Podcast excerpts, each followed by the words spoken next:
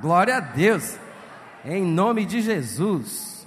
Maravilha. Gente, tem sido uma alegria poder estar aqui. Quero agradecer todo o carinho que tem sido dispensado a mim e a minha esposa, essa moça bonita que estava cantando aqui essa última canção. Eu sou da cidade de Fortaleza, capital do Ceará. Minha esposa é carioca. Aos, seus, aos seis anos de idade, ela mudou para Natal e cresceu lá. E a gente depois casou, morou no Rio de Janeiro ainda um pouquinho. Depois voltou para Campina Grande, que é a segunda cidade da Paraíba, que é onde nós moramos atualmente, na Serra da Borborema. Clima agradável, gostoso. Para os que não conhecem algumas cidades do Nordeste, lá é frio, tá, gente? Faz 19 graus, 20 graus, à noite é bem frio. E quero dizer que tem sido um privilégio estar aqui durante esses dois dias. Ontem à noite nós ministramos.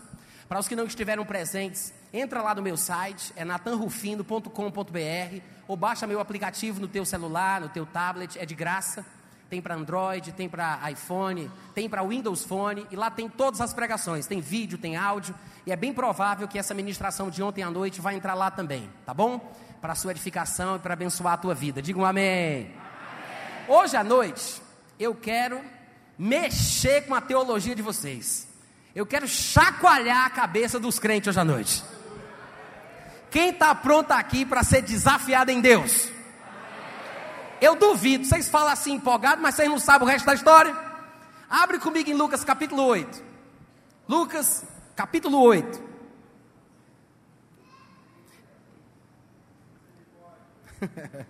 Lucas capítulo 8. Todo mundo achou? Olha aqui para mim, tá? Abre no capítulo 8 e olha para cá. Presta atenção. Olha aqui para mim. Hein? Ei, oi. Seguinte, a passagem que nós vamos ler daqui a pouco, ela contém uma história que reflete muito bem aquilo que nós experimentamos em nossa vida, no dia a dia, sem perceber. É a passagem que fala da tempestade de vento que sobreveio no lago, fazendo com que Jesus e os discípulos corressem perigo de só sobrar ou morrer afogados. Daqui a pouco a gente vai ler o texto. Mas o que esse texto mostra é exatamente o que acontece com a gente. Jesus, junto com os discípulos, entrou no barco e pretendia, como a gente vai ver, pretendia sair de um ponto A para chegar no ponto B. Ele saiu do, da sua origem para ir para um determinado destino. Ele queria simplesmente atravessar o lago e chegar na outra margem. Enquanto navegava, nós sabemos, pelo que a história conta, e a gente vai já ver isso, que sobreveio uma tempestade de vento que fazia com que os que estavam no barco corressem perigo de morrer afogados. Gente, é ou não é exatamente a mesma coisa que acontece com alguns de nós? Às vezes é uma viagem literal. Queremos sair de uma cidade para outra e no processo da realização do nosso desejo, ao longo do processo da viagem, alguma coisa nos atrapalha. Deus o livre, um acidente, um incidente, um imprevisto, e aquilo tenta nos parar.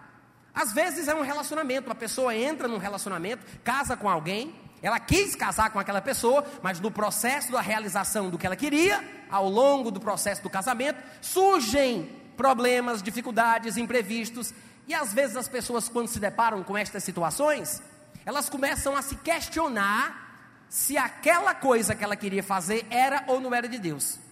É uma faculdade, uma profissão, um projeto de vida, um relacionamento, uma viagem, seja o que for.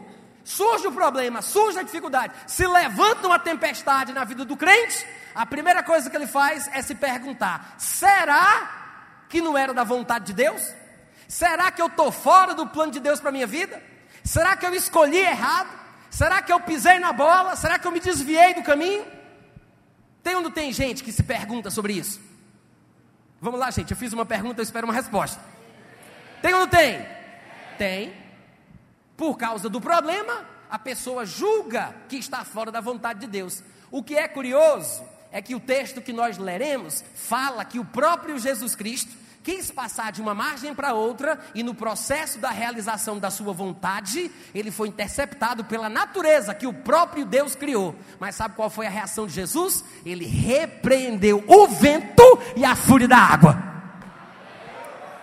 Hoje eu vou desafiar a sua teologia. Oi, boa noite. Eu vou tentar de novo. Você está pronto para ser desafiado? Duvido! Duvido! Ontem à noite eu disse isso e vou repetir. O pessoal chega na igreja empolgado e dizendo: Fala Deus! Fala Deus! Aí Deus começa a falar de verdade. Aí o pessoal se segura nesses bancos e fica: Cala Deus! Cala.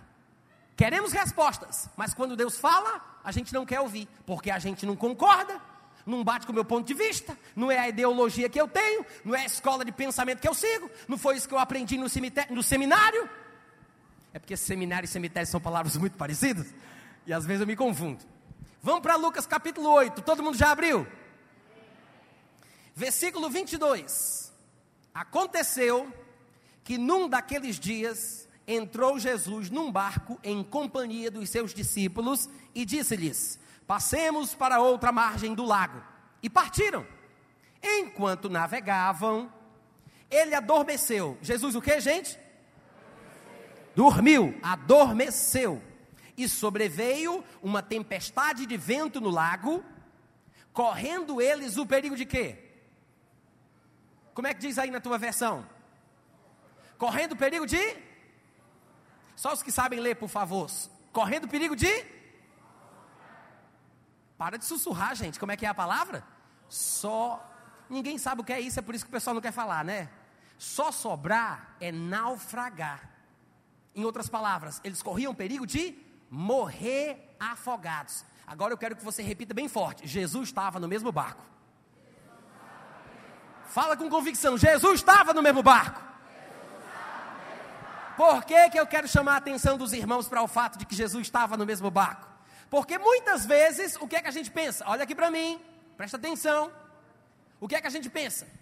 Se Deus estiver comigo numa empreitada desta vida, não surgirão problemas, porque se eu estiver no centro da vontade de Deus, é assim que a gente pensa. Não tem problema que me venha, Satanás não me impedirá. Tem gente que diz: quando eu estou com Deus, ele abre as portas. Mas tem outra linha de pensamento que diz assim: não, quando a gente está com Deus, aí é que o diabo se levanta. Peraí, gente, como é que eu vou saber como é que as coisas vão ser quando eu estou com Deus? Deus abre as portas ou o diabo se levanta? Só que essas declarações não são declarações baseadas na palavra. Jesus estava ou não estava com Deus? Hein, gente? Jesus estava ou não estava com Deus?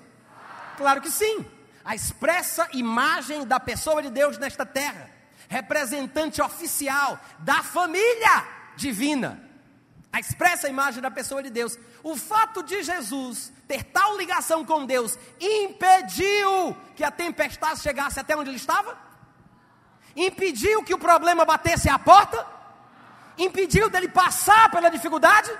Não. Porque se Jesus, tendo tanta comunhão com Deus, não deixou de passar por problemas, por que, que você pensa, se estiver em comunhão com Deus, não vai passar também? Não, vamos lá, gente, estou pregando muito bem hoje à noite, cadê os amigos, aleluia? Irmãos, passar por problema, todo crente passa. Jesus Cristo disse que nesse mundo, onde Satanás é Deus, nós temos uma vida que é semelhante a ter que nadar contra a maré. Viver no mundo de Satanás é Deus, é ter certeza que passaremos por aflições e por tribulações. Só que tem um detalhe: Jesus disse: Tereis aflições deste mundo, mas tenham bom ânimo. Sabe o que é que Jesus quis dizer com isso? Que o nosso bom ânimo não depende da ausência das aflições. Porque tem muito crente que só se sente bem quando não tem problema. Mas Jesus disse que com o problema o crente tem que estar bem. Ele disse: tereis aflições, mas tenham bom ânimo. Em outras palavras, não é ter bom ânimo se não, ter, se não tiver aflição. Não, não é esse o raciocínio. Ele disse: tem aflição, mas tem bom ânimo. Irmãos, é ter os dois ao mesmo tempo. Ter paz e bom ânimo quando tudo vai bem, qualquer pessoa consegue. Até a turma da bandidade de Fernandinho Beiramar. Ouviu o que eu falei? Até os maloqueiros, dono da boca, quando está tudo bem e a polícia não bate, está tudo tranquilo.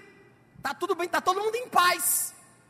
Ter paz quando você não precisa dela, qualquer pessoa consegue. Mas nós estamos falando de uma paz que excede todo o entendimento. Não tem lógica, mas funciona. É a paz do Senhor. Jesus perseguido, humilhado, crucificado, cuspido, escarnecido, estava em paz. Como sabemos que ele estava em paz? Porque uma pessoa que não está em paz não tem condição de olhar de cima da cruz e dizer: Pai, perdoa-lhes porque eles não sabem o que fazem. Crente que perde a paz por causa de outros que lhe maltratam, vão orar assim: Pai, pesa a mão, faz justiça na terra.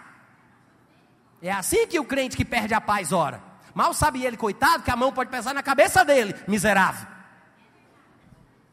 Não fica com raiva, não, gente. Não estou falando de vocês. Fica sorrindo, olhando para frente. Ninguém vai desconfiar que é contigo. E isso vai treinando. Alô? Deus fala ou não fala? Olha que você não aguenta. Jesus entrou no barco e disse: Passemos para outra margem do lago. E partiram. Enquanto navegavam, ele dormiu e sobreveio a tempestade de vento do lago. Gente, tem tanta interpretação louca sobre os textos da Bíblia que chegam a ser engraçadas. As pessoas tentando dar uma desculpa para o que aconteceu aqui, dizem que Jesus já sabia que a tempestade estava vindo.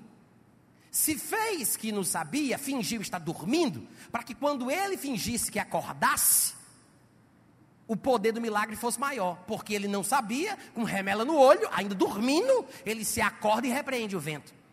Gente, a Bíblia é mais simples. A Bíblia diz que Jesus foi dormir porque ele estava cansado. Jesus Cristo, depois que se tornou homem como nós, ele passou a ter fome, a ter sede, a ter sono, e não se espante, eu vou fazer uma declaração muito ousada agora: até morrer, ele morreu. Eu sei que isso é muito forte, porque aos homens está ordenado morrer. Pois é, até morrer ele morreu. Jesus se tornou exatamente aquilo que nós somos. A Bíblia diz que nós não temos um sumo sacerdote que não possa compadecer-se das nossas fraquezas. Pelo contrário, nós temos um que, como nós, em tudo foi tentado. Como nós, como nós. Se você deixar a Bíblia, a Bíblia interpretar a própria Bíblia, você vai entender como é que ele foi tentado. A Bíblia diz que cada um de nós é tentado quando atraído e engodado pela própria concupiscência. Havendo a concupiscência concebida, ela dá à luz o pecado, o pecado uma vez praticado, consumado, aí sim ele gera morte. Jesus foi tentado como nós. Gente, se eu sei como eu sou, eu sei como ele foi. Porque se A é igual a B e B é igual a C, então C é igual a A. A propriedade comutativa, todo mundo já aprendeu isso. Amém, gente? Se a Bíblia diz que ele foi tentado como eu, basta que eu saiba como eu fui para eu descobrir como é que ele foi. Se eu sou tentado quando atraído e engodado pela própria, pela própria concupiscência, então Jesus tinha uma vontade própria que não deveria ser feita, e era o seu momento de tentação. Ele disse isso em João 6,38. Ele disse: Eu desci do céu, não para fazer a minha própria vontade, e sim a vontade daquele que me enviou. Quer dizer, depois que ele desceu do céu, ele passou a ter uma vontade própria de homem que deveria ser evitada para que a de Deus prevalecesse. Se esta vontade própria que ele adquiriu depois de ter descido fosse igual à vontade de Deus, ele não precisaria se preocupar em não fazê-la, porque se é igual a de Deus, ao fazer a própria vontade, ele está fazendo a vontade de Deus. Mas se as duas são opostas, ele tem que deixar dele de lado para que a de Deus prevaleça. Dá um amém aí, crente. É por isso que Jesus orou no Getsemane: Senhor, eh, Deus Pai, eu quero. Ele disse: Eu quero escapar dessa situação. Três vezes ele disse as mesmas coisas: Não quero passar por isso, não quero beber esse cálice, não quero morrer essa morte. Mas nas três vezes, resistindo ao pecado, a ponto de suar gotas de sangue, ele declarava: Mas que seja feito aquilo que tu queres, aquilo que tu queres, aquilo que tu queres. Ele era tentado como nós. A Bíblia diz em Lucas 4,13 que passadas que foram todas as tentações de toda sorte, apartou-se de Jesus o diabo até ocasião oportuna. Satanás se afastou até ocasião oportuna. O que significa que Satanás, quando visse uma nova oportunidade, voltaria para tentá-lo mais uma vez. E Satanás encontrou uma nova oportunidade quando Jesus começou a falar: Eis que o filho do homem vai segundo aquilo que está escrito, mas ai daquele por quem ele está sendo entregue. Ele vai ser entregue em Jerusalém, vai ser escarnecido, não sei o quê. Sei. Aí Pedro Fala para ele: Senhor, tem compaixão de ti, porque coisa alguma te acontecerá. Ou manto terra. Pedro, se sentindo um vaso revelado, quis confortar Jesus com a palavra amiga. Mas quantos aqui sabem que às vezes a boa vontade do povo nos tira da vontade de Deus? Não, gente, isso foi muito profundo. Se manifesta aí de alguma forma para eu saber que você entendeu. Sabe aquele amigo que quer te consolar e te joga mais para fundo do inferno? Encosta tua cabecinha no meu ombro e chora. Que parece que está dando apoio, mas está alimentando a depressão. Que está alimentando aquilo que não é de Deus. Foi exatamente o que Pedro, coitado, fez. Ele disse: Senhor, tem compaixão de ti, nunca jamais tal coisa acontecerá contigo. Assim diz o Senhor, só faltava isso. Aí o que foi que Jesus respondeu? Satanás, arreda, porque tu não cogitas nas coisas de Deus, e sim nas coisas do homem. Jesus disse: Tu és para mim uma pedra de tropeço. Porque Jesus não queria passar por aquela morte. Ele orou isso, não era da vontade dele, humanamente falando. Era uma tentação para Jesus. Então Satanás achou uma ocasião oportuna e voltou mais uma vez para tentá-lo. E Jesus teve que resistir mais uma vez, confessando a palavra. Diga amém. amém. Mas o que isso nos mostra? Que Jesus tinha, irmãos, uma humanidade tão semelhante à nossa que chega a ser assustador. A ponto de até morrer. Ele morreu. Porque aos homens está ordenado morrer. Até porque Deus não morre. Amém, irmãos? E talvez seja por isso que a gente não consegue absorver verdades profundas da Bíblia como estas, que mostram Jesus Cristo passando por uma situação semelhante à que a gente passa, com sono, cansado, sendo surpreendido por uma tempestade, no meio de um problema. E às vezes nós, porque não aprendemos em textos como estes, porque é raro alguém pregar em cima de um texto como esse, porque parece que não tem lição nenhuma. Mas as entrelinhas do texto que é inspirado por Deus é útil para ensinar, educar, corrigir e repreender. Isso não está aqui para preencher os espaços em branco da Bíblia. Está aqui para abençoar você e eu. Para mudar os nossos conceitos. Desafiar a nossa teologia transformar a nossa vida pela renovação do nosso entendimento, para que finalmente experimentemos a boa, agradável e perfeita vontade de Deus. Mas é preciso parar para pensar, gente. É preciso parar para pensar. Sabe o que é que acontece com a gente? Quando a gente passa por uma situação semelhante como essa? Um acidente, alguém da família que morre mais cedo, um casamento que não deu certo, sabe-se lá por quê?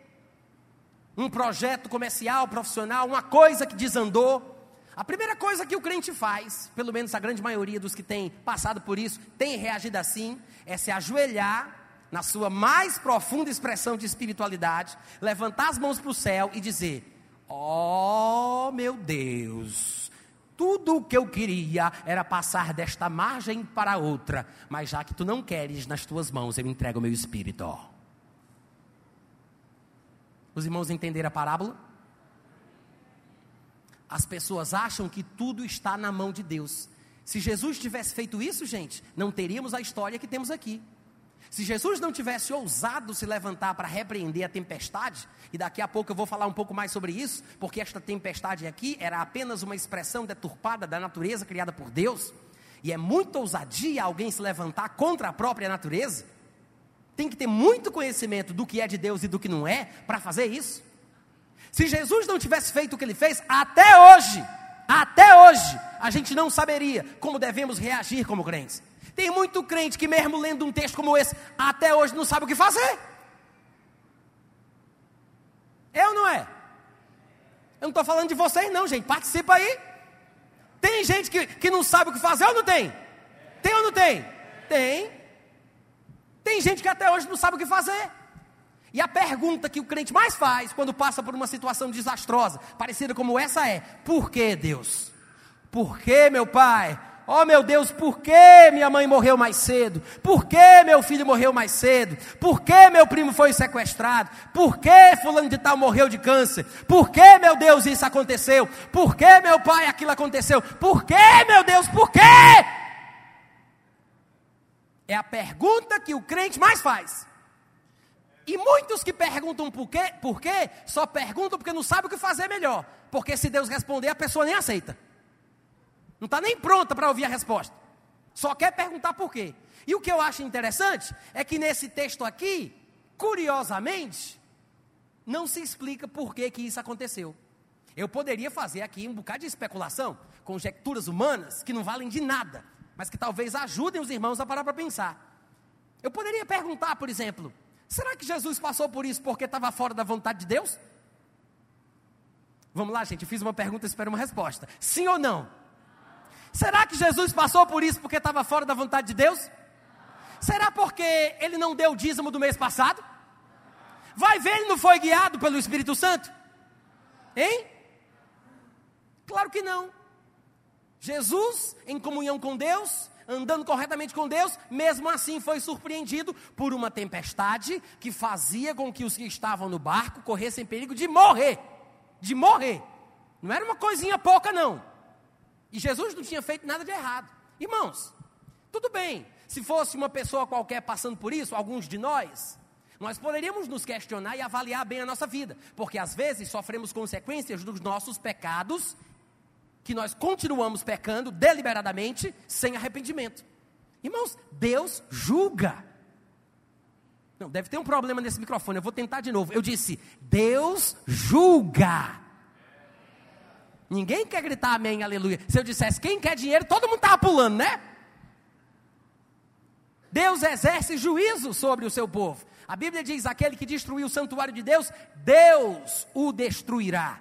Tem mais. Lá em 1 Coríntios capítulo 11, a Bíblia fala, se eu não me engano, a partir do versículo 29, que havia muitos na igreja de Corinto que estavam fracos, doentes e morrendo antes do tempo. E Paulo explica. Ele diz mais: ele diz: se nos julgássemos a nós mesmos, não seríamos, não seríamos julgados. Mas quando julgados, somos disciplinados pelo Senhor para não sermos condenados com o mundo. Diga amém. Lá em 1 Coríntios capítulo 5, tinha um homem que tinha relações sexuais com a mulher do pai dele. Não importa se a mulher era viúva do seu pai, ou se o pai estava vivo e só tinham se separado, o fato é que para Paulo aquilo era um absurdo. E ele disse: vocês nem se entristeceram com a situação, mesmo estando ausente, decidi que nós vamos fazer, reunidos vós com o meu espírito, no nome de Jesus, que ele seja entregue a Satanás para a destruição da carne, a fim de que o espírito seja salvo no dia de Cristo. Juízo, juízo, morte prematura. Lá em Apocalipse, Jesus Cristo aparece e diz: Escreve para aquela mulher chamada Jezabel, que se auto-intitula profetiza, que eu conheço o seu comportamento, as suas más obras, e eu dei tempo para ela se arrepender, mas ela não quer. Então fala para ela lá que eu vou prostrar ela de cama, matarei os seus filhos, e todos saberão que eu sou aquele que sonda mentes e corações. Dá para tu? E aí, dá para tu? Deus exerce juízo, gente. Claro que Deus não é injusto e não sai simplesmente julgando, exercendo juízo, só porque Ele pode com quem Ele quer. Deus é justo e somente aquele que merece sofre as consequências dos seus erros. Diga amém. Agora, Jesus Cristo não estava em pecado. Jesus Cristo não tinha feito nada de errado. Ele não precisava se autoavaliar para saber se estava fora da vontade de Deus. Não era julgamento divino não tinha por que temer, ele sabia que estava tudo bem entre ele e Deus, até porque está escrito a nosso favor, em 1 João capítulo 3, versículo 21, que se o nosso coração não nos acusar, nós temos confiança diante de Deus. Uh, glória! 1 João 3,21: Se o nosso coração não nos acusar, nós temos confiança diante de Deus. Jesus estava em paz, estava confiante diante de Deus. Irmãos, numa postura como essa, um crente que sabe que está vivendo bem, que a comunhão com Deus está normal, que está tudo tranquilo, e surge uma tempestade como essa, que vem para matar, para roubar, para destruir, com certeza não pode ser de Deus. Eu estou esperando que eu acho que ninguém entendeu. Esse é aquele momento onde os crentes dizem amém, aleluia. Pode ser glória a Deus também, mas faz alguma coisa. Uma tempestade que vem para matar, para roubar, para destruir, quando o crente está vivendo em santidade e em paz, não pode ser de Deus. E eu estou usando só a lógica, nem apelei para as escrituras ainda, estou usando só o bom senso. Para para pensar, em primeiro lugar, Jesus repreenderia uma coisa que Deus está fazendo? Hã? Jesus desfaria, ele iria desfazer uma obra do seu pai? Não, por quê? A Bíblia diz que o Filho de Deus se manifestou para desfazer, para destruir as obras do diabo. O pai faz uma coisa, ele desfaz o que o pai faz, o negócio virou bagunça. Entendeu o que eu falei? O negócio virou bagunça. Se o pai manda a tempestade e Jesus desfaz com a tempestade que Deus mandou, virou bagunça. Além disso, era uma prova de que Jesus não pregava, ele não vivia o que ele pregava. Se Jesus estivesse desfazendo uma tempestade que estava sendo enviada por Deus, Jesus estava praticando uma coisa diferente do que ele pregava. Jesus disse em Mateus 12, 25, que todo reino dividido contra si mesmo ficará deserto, toda cidade ou casa dividida contra si mesma não subsistirá. Ele apelou para o exemplo de Satanás e disse: Se Satanás expele Satanás, dividido está o seu reino. Como, pois, subsistirá o reino do diabo? E isso vai glorificando, para ver se entra. Irmãos, se nem Satanás expele Satanás, para para pensar, criatura. Se nem Satanás expele Satanás, por que que o filho de Deus vai desfazer as coisas que o pai dele faz? Não faz sentido. Está claro que era uma coisa enviada por Satanás. Por quê? Primeiro vem para matar. E Jesus repreendeu. Jesus se manifestou para desfazer as obras do diabo. Qual é o nosso problema? A gente pensa, tudo está nas mãos de Deus, né? Esse ranço calvinista diabólico que entrou na nossa cabeça, que entrou no nosso coração, a gente nem sabe de onde recebeu isso. E até hoje a gente pensa, a gente pensa que há males que vêm para bem. Que Deus escreve certo por linhas tortas. Deus dá o frio conforme o cobertor. Pau que nasce torto. Gente, isso não está na Bíblia, não. Alô? Isso não está na Bíblia. E eu quero lembrar que a religião que diz que há males que vêm para bem é o Espiritismo e o hinduísmo. No cristianismo, os males vêm para o mal mesmo. Amém? Mas aquele que é filho de Deus, que está em comunhão com Deus, que sabe da sua posição em Cristo, há de imitar as obras do seu mestre. Isso quer dizer o quê? Se Jesus ousou repreender o vento, eu posso também. Eu posso. Eu posso. Os irmãos entendem o que eu estou falando? Só que a gente faz o quê? Vem a tempestade, vem o problema, aí a gente se ajoelha no barco, levanta a mão para o céu, aí diz: Oh, meu pai, olha o vento. O vento, meu pai a gente fala com Deus sobre o vento. E ainda diz que segue Jesus. É muita cara de pau. Porque na passagem que nós estamos lendo aqui, a Bíblia diz no versículo 24: que chegaram-se a Jesus, despertaram-no, dizendo: Mestre, nós estamos perecendo. Despertando-se Jesus, aí Jesus fez uma oração fervorosa, de forma profunda, tirando do mais íntimo do seu ser. Ó oh, soberano Deus e poderoso Pai. Foi isso que ele fez? Ele disse, ó oh, todo-poderoso, Criador dos céus e da terra. Foi isso que ele fez? Ele fez, ó oh, meu Pai. Ele fez isso? Ele falou com Deus ou falou com o vento? Não, vamos lá, gente. Ele falou com Deus ou falou com o vento? Eu quero ter certeza de que você está respondendo certo. Ele falou com Deus ou falou com o vento? Irmãos, se Jesus falou com vento, a gente pode falar também. eu sei que alguns estão pensando assim: puxa, Natan, mas eu acho que falar com vento é coisa de doido. E daí? Quem foi que disse que ser crente é ser normal? Jesus falava com a febre. Jesus falou com uma figueira, isso mesmo, um pedaço de pau. Lembra da figueira? Nunca ninguém jamais coma fruto de ti? Uma árvore. Falou com a figueira.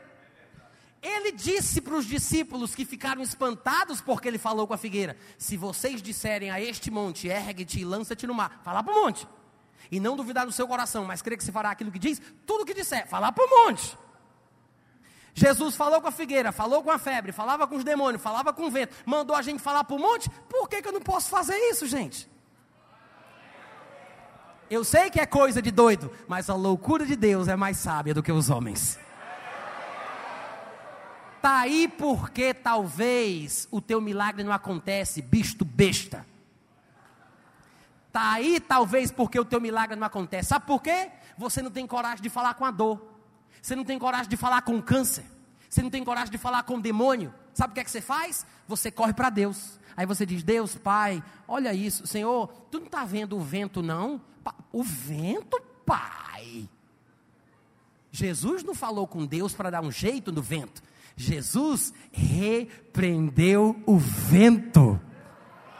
É doido, isso é doido chacoalha a nossa teologia. Tudo que a gente aprendeu tem que ser jogado fora. O problema é porque, em vez da gente seguir a Bíblia, a gente prefere seguir os nossos pregadores prediletos. Ouviu o que eu falei? E a Bíblia perde o seu efeito. A gente só consegue ler o que já foi decidido que deve ser entendido. Lá no concílio de Naodiceia, lá no concílio de Niceia, lá no concílio de não sei das quantas, lá no concílio. Não, isso já foi decidido, já foi estabelecido. Se eu quero continuar sendo crente, eu tenho que pensar como já foi dito que eu tenho que pensar. E a Bíblia está pode? Alô? Gente, nós temos que considerar o manual do fabricante. Se eu quero saber quais são os recursos que Deus colocou em mim, como eu posso agir por ter sido feito à imagem e semelhança de Deus? Eu tenho que olhar o manual do fabricante. Tenho que aprender com Jesus Cristo, que é o protótipo do novo homem. E para deixar a coisa mais clara, mais profunda, nós temos que falar sobre isso. Alguém poderia perguntar, mas Natan, seja sincero, Jesus já sabia, não sabia que ia acontecer isso? Ele já sabia, não sabia do que estava rolando? Gente, a Bíblia não diz. Poderíamos, cada um de nós, dar a nossa contribuição filosófica, que não vale porcaria nenhuma. Mas a Bíblia não diz. O que a Bíblia diz é que aconteceu, que ele entrou no barco, foi dormir e veio a tempestade. Por que aconteceu? A Bíblia não fala, só diz que aconteceu. Começa dizendo isso, aconteceu, termina diz por que aconteceu. O que é que isso me mostra? Que coisas assim acontecem. Diga amém. amém. Coisas assim acontecem. Por que acontecem? Não interessa. Aconteceu com Jesus, pode acontecer contigo. Coisas assim acontecem, gente. Acontecem. Agora, como a gente vai reagir, é que são outros 500. Ou a gente reage como os discípulos, até esse momento, que ainda não tinham aprendido a lição, ou a gente reage como Jesus Cristo, se é que a gente aprendeu o que foi que o texto deixou registrado. Ou a gente imita Jesus, ou a gente imita o medo, a vulnerabilidade, a dúvida e o pavor dos discípulos de Cristo. Que quando não sabem o que fazer, correm para Jesus, joga a batata quente na mão dele e diz: dá até os pulos. Tem muito crente que faz isso e ainda pensa que é bonito. Não, eu joguei nas mãos de Deus. Estou esperando em Deus. Você pensa que é bonito ser feio? Tem muita gente que pensa que isso é muito bonito. Irmãos, tem um tempo, tem um tempo que a gente deve depender de Deus. E eu sei que às vezes as pessoas não entendem isso, porque a palavra independência parece uma coisa ruim. Mas depende do contexto. Para para pensar. Uma criança de um ano de idade tem que ser dependente dos pais, a roupa que ela veste, a comida que ela come. Ela é completamente dependente. Mas se ela for uma criança saudável, se ela não for tetraplégica, se ela não for doente, vai chegar um momento na vida do crescimento dela em que ela vai andar com as próprias pernas e vai ser independente. Um tetraplégico, que é uma coisa fora do curso normal da natureza, continuará a ser dependente, mas isso não é normal. Quantos estão entendendo? É da vontade de Deus que os seus filhos cresçam e não sejam mais como meninos. Tem muita gente que diz: Ah, mas eu estou esperando em Deus. E nunca para para pensar: será que não é Deus que está esperando por você? Ouviu o que eu disse? Tem muita, tem muita gente muito crente que se esconde atrás dessa desculpa. Eu estou esperando em Deus e não faz nada. Vive numa letargia, numa inércia, aquela leseira espiritual, sabe aquela pessoa que horrível e nunca tem uma atitude, nunca faz nada. Irmãos, Jesus era um homem de atitude. Só que tem um detalhe: Jesus foi assim, não porque ele queria se amostrar. Quantos aqui sabem que Jesus não agia da forma que agia, porque queria se amostrar para o povo? Não, quantos entenderam o que eu falei? Diz amém. Jesus não estava se amostrando. Quando Jesus repreendeu o vento, não é porque ele queria mostrar para os anjos que ele era superior. Não é porque ele estava tentando eliminar uma suposta concorrência com falsos deuses. Ele não estava tentando concorrer para o segundo lugar, para preencher a vaga da segunda pessoa da trindade. Irmãos, tudo que Jesus fez, tudo que Jesus viveu, tudo que ele disse, até isso aqui, foi feito e foi dito por você e por mim foi para deixar o exemplo para seguirmos os seus passos. Os irmãos entenderam? É para seguir o exemplo. Então, Jesus Cristo, eu pergunto: será que ele sabia ou não sabia do que estava por acontecer? A Bíblia não fala, mas é possível que não, porque ele estava dormindo.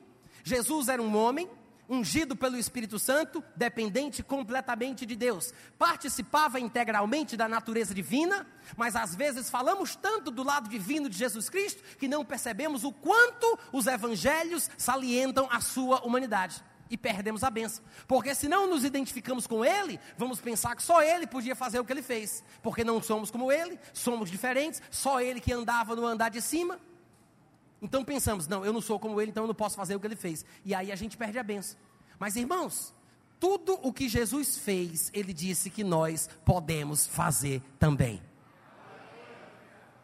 A Bíblia diz que aquele que diz que está em Cristo deve andar como ele andou. Jesus disse que aquele que cresce nele faria também as obras que ele fez e outras maiores iria fazer. Jesus esperava que os discípulos aprendessem com ele como deveriam se comportar. Eu vou mostrar para você pelo menos dois textos a mais que mostram de forma bastante clara e saliente. Olha aqui para mim que é mais negócio, viu gente? O pregador sou eu, olha essa concorrência. Eu vou mostrar para vocês dois textos que mostram a humanidade de Jesus Cristo, que mostram ele dependendo das informações dos cinco sentidos. Duas ou três passagens apenas para lhe dar confiança de que o que Jesus fez em Lucas 8 pode ser feito por qualquer crente que ouse agir como ele ousou. Diga amém. amém. Primeiro texto, Marcos capítulo 3.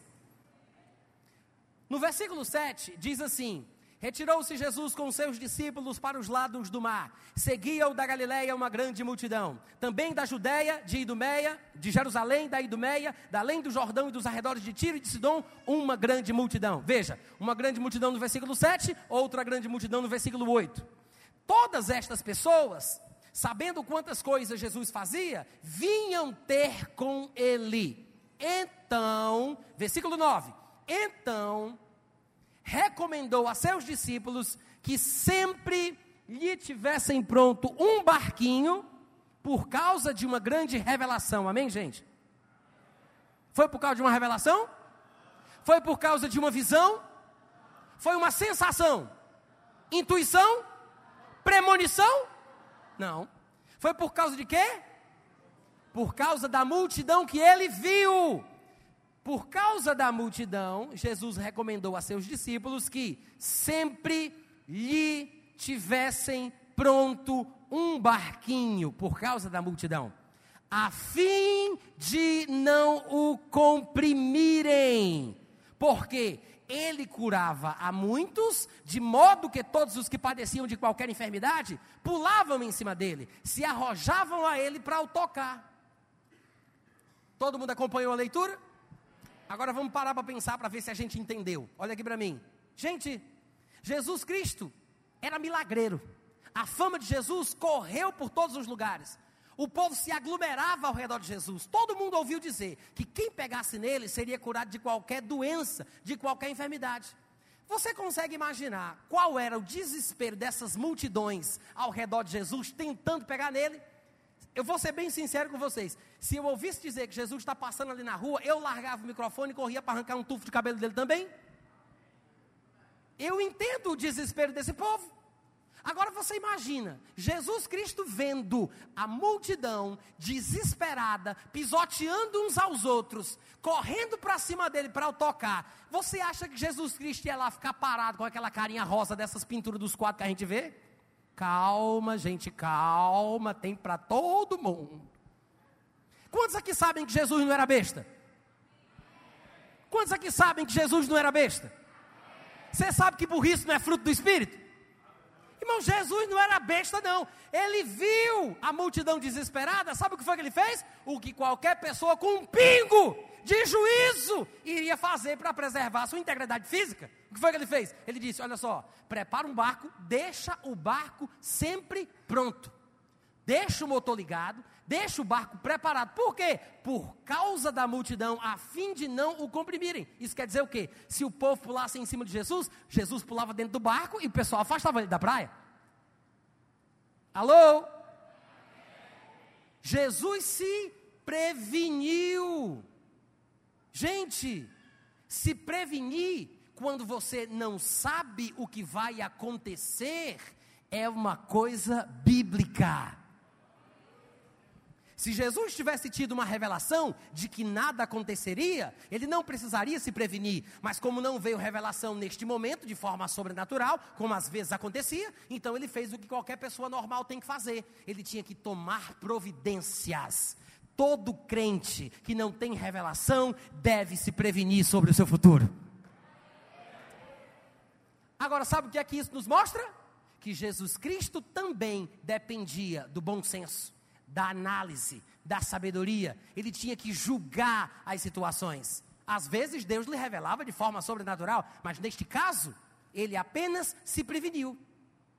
E sabe por que muita gente não é abençoada com esse texto? Porque não parece milagroso o suficiente, não parece sobrenatural demais. E é por isso que, por falta de uma dieta espiritual balanceada, tem muito crente desnutrido só gosta dos textos mais espetaculares, só gosta das passagens dos milagres extraordinários e despreza os textos que puxam o crente para o equilíbrio. Vocês estão entendendo o que eu estou falando?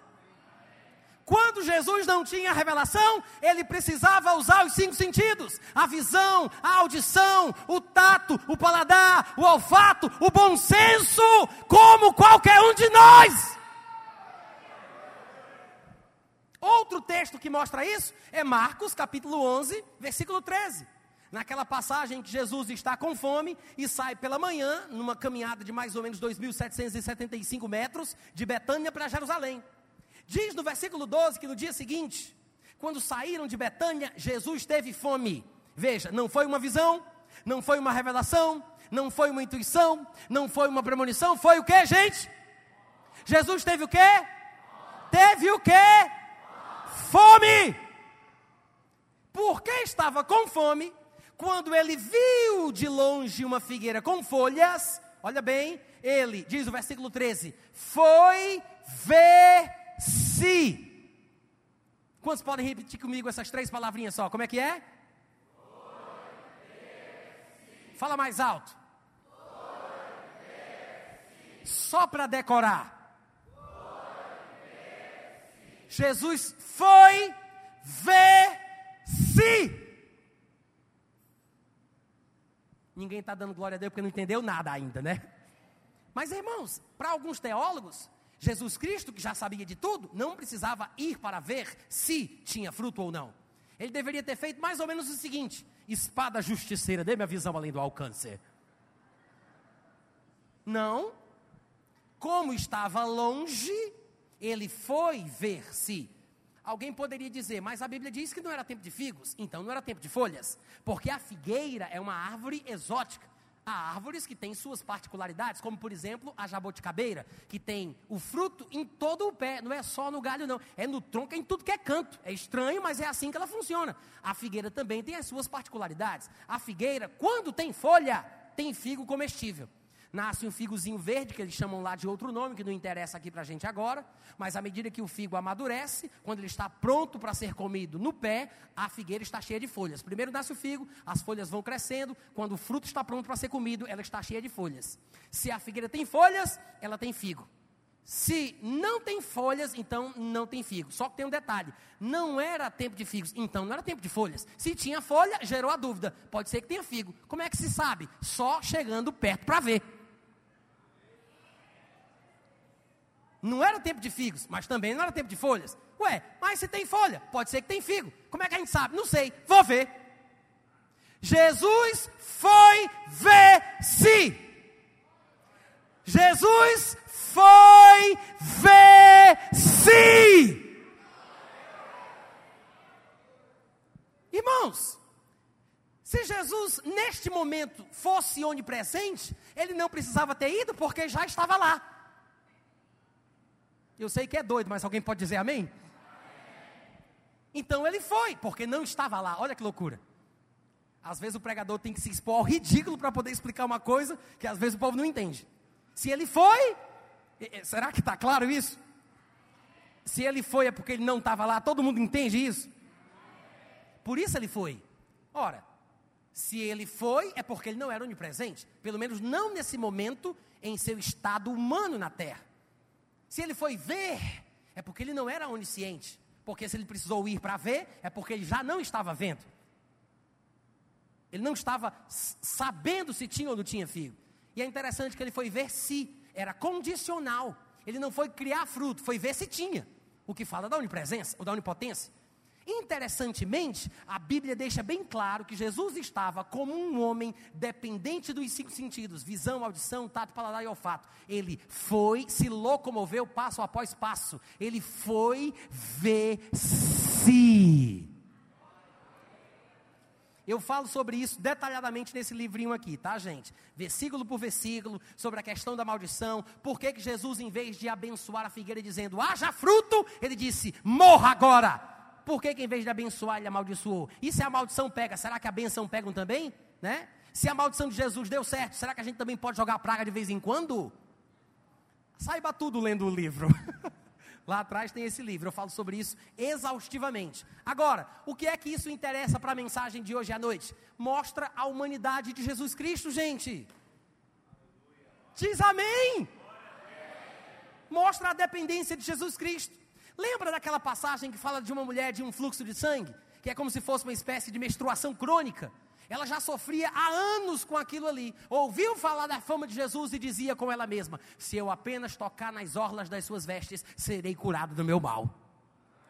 Não foi Jesus que disse isso. Jesus nunca pregou dizendo: Tocai, outra vez vos digo, tocai nas minhas roupas e serei curado. Ele nunca disse isso. A mulher inventou isso, gente. A mulher inventou isso na cabeça dela. E o meu tempo acabou e vou começar a encerrar. Ela disse: Se eu pegar na roupa dele, eu vou ser curada. Ela veio por trás, tocou na roupa, foi curada. Jesus sentiu que saiu o poder. A Bíblia não diz que Jesus já sabia que aquilo aconteceria e se virou dizendo: Te peguei. Não, ele sentiu que saiu o poder, se virou e perguntou: Quem foi que me tocou? Quantos aqui lembram que a Bíblia mostra que Jesus perguntou quem foi? Sabe por que Jesus perguntou quem foi? Porque ele queria saber. Até os discípulos estranharam e disseram: Pedro falou, Senhor, todo mundo te aperta e te comprime e tu pergunta quem foi? Foi todo mundo, né, mestre? Ninguém entendeu, né? Deixa para lá. Só que Jesus estava perguntando porque alguém tinha feito um toque diferente. Ele perguntou quem foi, porque não sabia quem era. Eu sei que tem gente que pensa assim, não, Jesus já sabia de tudo. Quando ele se voltou e perguntou quem foi, na verdade, ele só queria que a mulher falasse, mas ele já sabia quem era. É como se Jesus tivesse voltado assim as costas para o povo, aí olhou assim para a mulher, que ele já sabia quem era, e ficou perguntando: Quem foi, hein, que me tocou? Quem foi? Não, gente. Ele perguntou porque ele queria saber. Sabe o que é que isso nos mostra? Volta para Lucas capítulo 8 e vamos encerrar. Jesus perguntou, porque nesse momento ele não teve revelação de Deus. E ele queria saber. Isso me mostra o seguinte: é muito provável que nessa tempestade de vento no lago, que fazia com que eles morressem em perigo de morrer afogados, Jesus também tenha sido surpreendido, porque a Bíblia não mostra que ele sabia que isso aconteceria, mas a despeito de saber ou não saber, Jesus Cristo estava consciente que aquilo não era de Deus e, como representante de Deus nesta terra, ele poderia usar da sua autoridade e repreender o vento. Jesus repreendeu o vento, repreendeu a fúria da água e tudo cessou e veio a bonança. Você pensa que a história acaba aí? Não acaba aí, não. No versículo 25, então Jesus disse: Onde está a vossa fé? Calma, presta atenção. Jesus repreendeu o vento, Jesus repreendeu a água, mas agora no finalzinho ele repreende os, os discípulos. Isso não é um elogio. Marcos capítulo 4, versículo 40, que é um outro evangelho que registra o mesmo episódio, traz palavras levemente diferentes. Lá está escrito o seguinte: Jesus disse: Por que sois assim tímidos? Como é que não tendes fé? Isso não é um elogio. Gente, para para pensar. Os discípulos correram para Jesus porque acreditavam que Jesus tinha fé para resolver o problema. Olha que coisa, olha que coisa estranha. Eles correm para Jesus porque acreditavam que Jesus tinha fé para resolver o problema, acordam, acordam Jesus, Jesus resolve o problema, mas Jesus os repreende por terem agido assim. Para para pensar. Para para pensar. Não vai dando glória e aleluia sem pensar antes, não. Para para pensar. Eles fizeram o que nós às vezes fazemos. O problema vem, eu jogo a batata quente na mão de Deus. O problema vem e eu digo: te vira, Deus, dá teus pulos, resolve. É assim que a gente faz. A mesma coisa que os discípulos fizeram. Se este comportamento dos discípulos fosse louvável, Jesus jamais teria repreendido os seus discípulos. Todo bom pai, todo bom mestre, só repreende o seu aluno ou o seu filho porque ele quer que o filho ou o aluno entenda que numa próxima situação semelhante ele deve agir de forma diferente. Não é? Se o filho erra, se o aluno erra, por que, que o professor repreende? Por que, que o pai repreende? Às vezes até com dor no coração, porque ele quer que o filho seja abençoado com a compreensão que numa próxima vez, numa próxima situação semelhante, ele vai ter que agir de forma diferente. Se correr para Jesus, para Jesus resolver o problema, fosse a forma padrão, ideal do crente agir, Jesus teria dito: parabéns, outra vez vos digo: parabéns, porque vocês fizeram a coisa certa e que fique registrado para a posteridade. Que todo problema que o crente enfrentar, corre para mim, joga no peito que eu resolvo a parada. Jesus não disse isso. Alô? Jesus os repreendeu pela timidez, pela covardia, pela falta de iniciativa, pela falta de fé. Jesus disse: Onde está a vossa fé? Sabe por que Jesus não viu fé? Porque a fé, irmãos, é uma coisa visível, perceptível, dá para ver na, na cara. Tem gente que pensa que fé é uma coisa invisível que só Deus sabe quem tem, né? Porque se confundem com um versículo da Bíblia que diz que a fé é a convicção de fatos que não se veem e a certeza de coisas que se esperam. Como as coisas que se esperam e os fatos que não se veem são invisíveis, então a pessoa pensa que a Bíblia está dizendo que a fé é invisível. Mas a fé não são os fatos invisíveis e nem as coisas que se esperam, porque ainda não estão presentes ou manifestas. A fé é a convicção nos fatos invisíveis, é a certeza nas coisas que se esperam. Os fatos são invisíveis, mas a convicção nos fatos invisíveis dá para ver na cara. A convicção dá para ver na cara. A Bíblia diz que Jesus pregava na casa de Pedro, desceram um paralítico do eirado, e a Bíblia diz que Jesus, vendo a fé deles, Jesus viu fé. Paulo estava pregando numa, numa, cidade chamada Listra, e um paralítico que nunca tinha andado ouvia Paulo falar, que viu que ele tinha fé para ser curado. Irmãos, a fé dá para ver na cara. Jesus não viu fé, por isso ele diz: cadê? Cadê? Onde está a vossa fé? Cadê?